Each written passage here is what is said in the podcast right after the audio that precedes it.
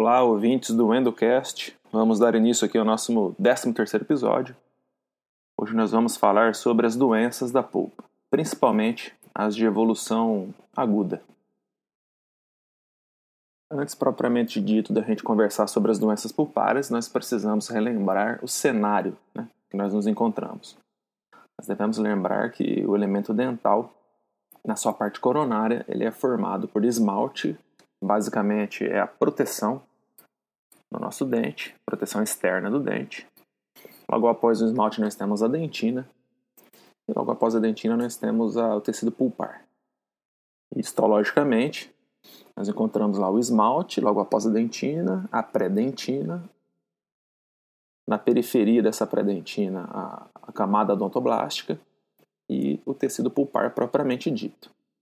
As agressões que podem cometer o tecido pulpar, elas são químicas, físicas ou biológicas. A mais comum, todos nós sabemos que é biológica, principalmente a doença cárie. E quando a doença cárie ela está ativa e atinge a dentina, a polpa já inicia o seu processo de defesa. E essa inflamação do tecido pulpar é conhecida como pulpite, ou seja, inflamação da polpa. Nós vamos conversar aqui hoje sobre a, a evolução aguda dessa, dessa pulpite. É, basicamente, a, as respostas de, de defesa da, da polpa dental elas têm, elas têm ligação direta com o limiar de tolerância da agressão de cada paciente. Então, nós temos de um lado a agressão química, física e biológica, e se essa agressão ela ultrapassar o limiar de tolerância daquele tecido, nós vamos ter então uma reação inflamatória, ou seja, a pulpite aguda. Nós devemos lembrar né, do, do, dos vários sinais da inflamação, vocês aprenderam na, nas disciplinas básicas, né, calor, rubor, edema, dor e necessariamente ou a regeneração ou a perda de função daquele, daquele tecido. É, tem que ficar bem claro que o tecido pulpar ele tem aquela especificidade que nós já conversamos, que ele é circundado por paredes rígidas e esse fato ele muda a dinâmica da inflamação nesse tecido. Ou seja, é o tecido pulpar. Ele geralmente, quando é acometido por uma inflamação aguda e a agressão não cessa, é, consequentemente, nós teremos ali a perda de função do tecido, ou seja, necrose pulpar. A pulpite, ela, ela pode ser reversível, irreversível e caminhar, obviamente, para a necrose. E a evolução dela pode ser aguda, crônica ou degenerativa. Aqui no nosso podcast, como é um material de apoio ao ensino né, da nossa disciplina de endodontia clínica, nós vamos comentar hoje somente sobre a evolução aguda da pulpite. A pulpite aguda ela é um processo dinâmico no, na polpa dental. Porém, quando o aluno está em contato pela primeira vez com esse assunto na disciplina de endodontia e ele necessita mesclar os conhecimentos patológicos histológicos com os clínicos para que ele consiga fazer o diagnóstico, nós apresentamos aí a pulpite de uma forma fragmentada, ou seja, nós separamos os, os processos né, de evolução da pulpite aguda para que fique de fácil entendimento. A pulpite aguda, então, ela seria a pulpite sintomática. Na maioria dos livros de endodontia do Brasil, vocês encontrarão ela classificada como pulpite reversível e pulpite irreversível. Nós devemos lembrar que essas classificações mudam conforme o, o autor do livro que você está lendo, porém, todas têm o mesmo significado. Então imagine você que o, que o dente está sendo agredido por um processo de cárie, a cárie já chegou na dentina, e a polpa inicia a sua defesa, de forma inespecífica, com a inflamação aguda. A primeira etapa desse processo inflamatório é, seria a hiperemia pulpar. Vocês devem lembrar que na hiperemia pulpar, ela nada mais é do que um preparo daquela região para a defesa, ou seja, ela será essencialmente um fenômeno vascular. Então a polpa dental ela vai aumentar né, a permeabilidade endotelial dos vasos, criando assim o fenômeno de vasodilatação e consequentemente um edema. Então isso ocorre geralmente nessa primeira etapa da, da reação inflamatória pulpar. Clinicamente, nós percebemos né, né, nessa fase Lembrando que ela é dinâmica, porém aqui nós estamos apresentando de forma estática somente para fácil entendimento. Então, nessa primeira etapa de hiperemia pulpar, no início né, da defesa da polpa contra o agente agressor, as características clínicas é, elas são simples, ou seja, a dor é, ela é provocada, ou seja, sempre é provocada principalmente com o frio. Se vocês é, estudarem a fundo esse tema, vocês verão que isso tem relação com, a, com as fibras nervosas do tipo delta A, que são sensíveis aí a variações térmicas.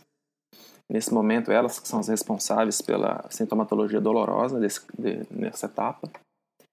É, a duração da dor sempre é curta, ou seja, você provoca, toma uma água gelada, provoca a dor, logo após a dor cessa. É uma duração curta. E a sede da dor é localizada. O paciente tem uma grande facilidade de localizar qual dente está doendo. Tudo isso é uma, é uma característica né, da pulpite reversível, ou seja, o início da inflamação pulpar, que é o quadro de quadriperêmico, é classificado como um quadro reversível desde que você, como cirurgião dentista, remova a causa da agressão, ou seja, remova a cárie. Seja, a pulpa consegue né, voltar ao seu estado normal e não é necessário, na maioria das vezes, realizar o tratamento endodôntico. Agora, caso o paciente não procure ajuda nesse, nessa fase inicial e a agressão continue, a cárie continue naquele local, é óbvio que essa inflamação ela vai progredir ela vai evoluir. Ela vai evoluir para a fase serosa, ou seja, uma fase onde você já vai ter uma congestão vascular naquela área, vai ter edema, porque é, as células da inflamação que vão combater o agente agressor, a célula, principalmente os neutrófilos, elas vão sair né, do vaso, cair no tecido conjuntivo, migrar para a região da agressão e vão fazer o trabalho delas, que vocês já sabem qual é, né? Neutrófilo, ele é infantaria naquela região, então ele vai realmente combater o agente agressor. Você também vai ter alguns mastócitos e alguns pequenos pontos de hemorragia. Ou seja, já é uma fase onde você já está tendo uma atuação das células de defesa na região. E, consequentemente, isso vai gerar né, um subproduto, né, que futuramente será a coleção purulenta, ou seja, o exudato purulento. Nessa fase, e ela foi chamada antigamente de fase de transição, ou seja, uma transição entre a hiperemia e o final da inflamação, que é o exudato purulento na, na região pulpar, ela, ela já muda um pouco as características clínicas do que o paciente vai, pode te relatar ou você pode observar. Como o quadro de inflamação progrediu, a polpa já está com uma congestão, você já tem várias células da inflamação combatendo o agente agressor. É, a, o quadro sintomatológico do paciente ele evolui também, ou seja, a dor pode continuar provocada, porém ela vai, ela vai acontecer não só com frio, mas também com quente. Ou seja, a, as variações térmicas, ou para o frio ou para o quente, já vão gerar incômodo para o paciente. Ele vai começar a sentir então essa dor com mais frequência quando ele, ele colocar esse dente em contato com uma variação térmica. O declínio dessa dor ele já vai ser um pouco mais lento. E pode ser que o paciente já tenha que tomar algum tipo de analgésico para ter algum tipo de alívio. Essa dor ainda é localizada, o paciente ainda consegue localizar qual dente está cometido. Porém, né, existem relatos já de, de algum tipo de dor espontânea. Começa a ter o aparecimento de algum tipo de dor espontânea nessa fase. É, quando, quando o paciente está com esse tipo de pulpite, já nessa fase de transição, ou seja, histologicamente numa fase serosa, a gente observa que ela já é irreversível. Ou seja, mesmo se eu tirar o agente agressor, mesmo se eu tirar a cárie naquela região restaurar, a probabilidade da polpa voltar ao normal é muito baixa. Ou seja, a inflamação ela vai progredir e o paciente vai continuar sentindo dor. Consequentemente, o tratamento endodôntico precisa ser instituído nesse caso. Isso é muito complicado você manejar na clínica, porque, como eu disse, a inflamação é dinâmica, ela não é totalmente separada nessas fases, ela, essas fases não são tão claras clinicamente para o diagnóstico. E somente com a experiência clínica, é, você vendo muitos casos, participando de muitos casos, da resolução desses casos, você vai conseguir deixar, deixar isso claro na hora de você realizar o diagnóstico. Ou seja, horas aí de mocho na área de endodontia para você conseguir ter sucesso nos seus diagnósticos.